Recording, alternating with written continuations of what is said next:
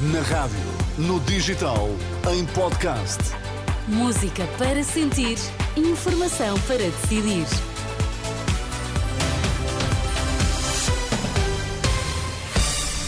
Vitor, os notícias em destaque a esta hora, quais são? Número de mortos no incêndio de Valência sobe para 5. Presidente do governo espanhol visitou o local. Seria completamente inaceitável um protesto de rua dos militares, defende o almirante Gouveia e Melo. As notícias na Renascença, informação para decidir com Vitor Mosquita. Sobe para 5 o número de vítimas mortais do incêndio que esta quinta-feira deflagrou num prédio de 14 andares em Valência.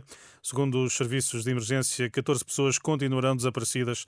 Esta hora, a Polícia Científica e os bombeiros prosseguem os trabalhos de busca e salvamento. Esta manhã, o presidente do governo espanhol, Pedro Sánchez, esteve em Valência e prometeu todo o apoio aos desalojados e familiares das vítimas. A prioridade agora, como se ha trasladado por parte do resto de autoridades. A prioridade agora, como foi dito pelas restantes autoridades, é a busca de vítimas e, sem dúvida, tentar garantir a segurança dos funcionários públicos. Estamos aqui para assegurar toda a ajuda necessária para poder responder de forma rápida e, desde logo, perceber as causas do incêndio. Também ajudar os familiares a superar esta terrível tragédia.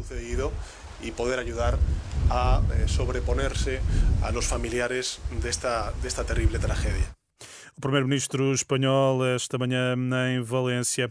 Os Estados Unidos anunciam sanções contra a Rússia e quase uma centena, eh, uma centena de entidades ligadas à prisão de Alexei Navalny. Segundo a agência Reuters, Washington impõe novas restrições à exportação, toma medidas para reduzir as receitas energéticas de Moscovo. É necessário ter mais confiança sobre a inflação para baixar juros. Posição da Presidente do BCE, que considera ainda assim encorajadores os números sobre os salários no último trimestre do ano passado. Questionada sobre a atuação da Reserva Federal Norte-Americana, que já alertou para os riscos de baixar as taxas de juro demasiado cedo, Lagarde sublinhou o facto de, no BCE, ser independente de declarações no final de uma reunião informal dos ministros das Finanças da zona euro. Os militares são o último refúgio da estabilidade do país e, portanto, quaisquer manifestações de rua são inadmissíveis. É a reação do chefe do Estado-Maior da Armada, confrontado pela Renascença com a possibilidade de associações que representam as Forças Armadas saírem à rua em protesto caso sejam esquecidas pelo governo né, num aumento de subsídios de risco à PSP e à GNR. O almirante Gouveia Melo diz que quaisquer reivindicações devem ser tratadas junto da hierarquia militar. As reivindicações que os militares tenham ou deixam de ter são tratadas através do nível hierárquico nos fóruns apropriados que a democracia tem. Todas as manifestações de rua ou outro género de manifestações que criem instabilidade não devem ser feitas nem permitidas porque os militares são uh, o último refúgio da estabilidade do país. Isto pode ser um sinal de radicalização, de populismo no interior das Forças Armadas? Isso eu já não, não quero comentar. O almirante Gouveia Melo, ouvido por Pedro Mesquita no plano político, a coordenadora do Bloco de Esquerda, Mariana Mortágua, defende que o governo tem a responsabilidade de garantir a igualdade e justiça entre forças de segurança e que resolver a desigualdade criada é a melhor forma de assegurar estabilidade e paz.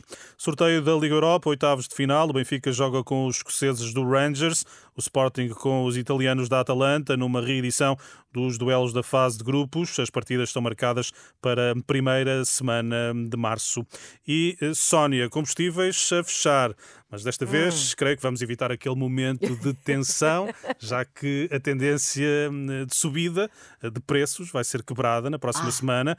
O preço do gasóleo deverá descer 3 cêntimos, também a gasolina deverá descer 1 cêntimo e meio, são as previsões do Automóvel Clube de Portugal. Ora, bolas, logo ontem que atestei o carro. Ah, já viste, podia ter esperado mais um bocadinho, mas não dava, não dava. Mas pronto, já gosto mais assim, Vitor. Olha, bem. um bom fim de semana bom para ti e até segunda.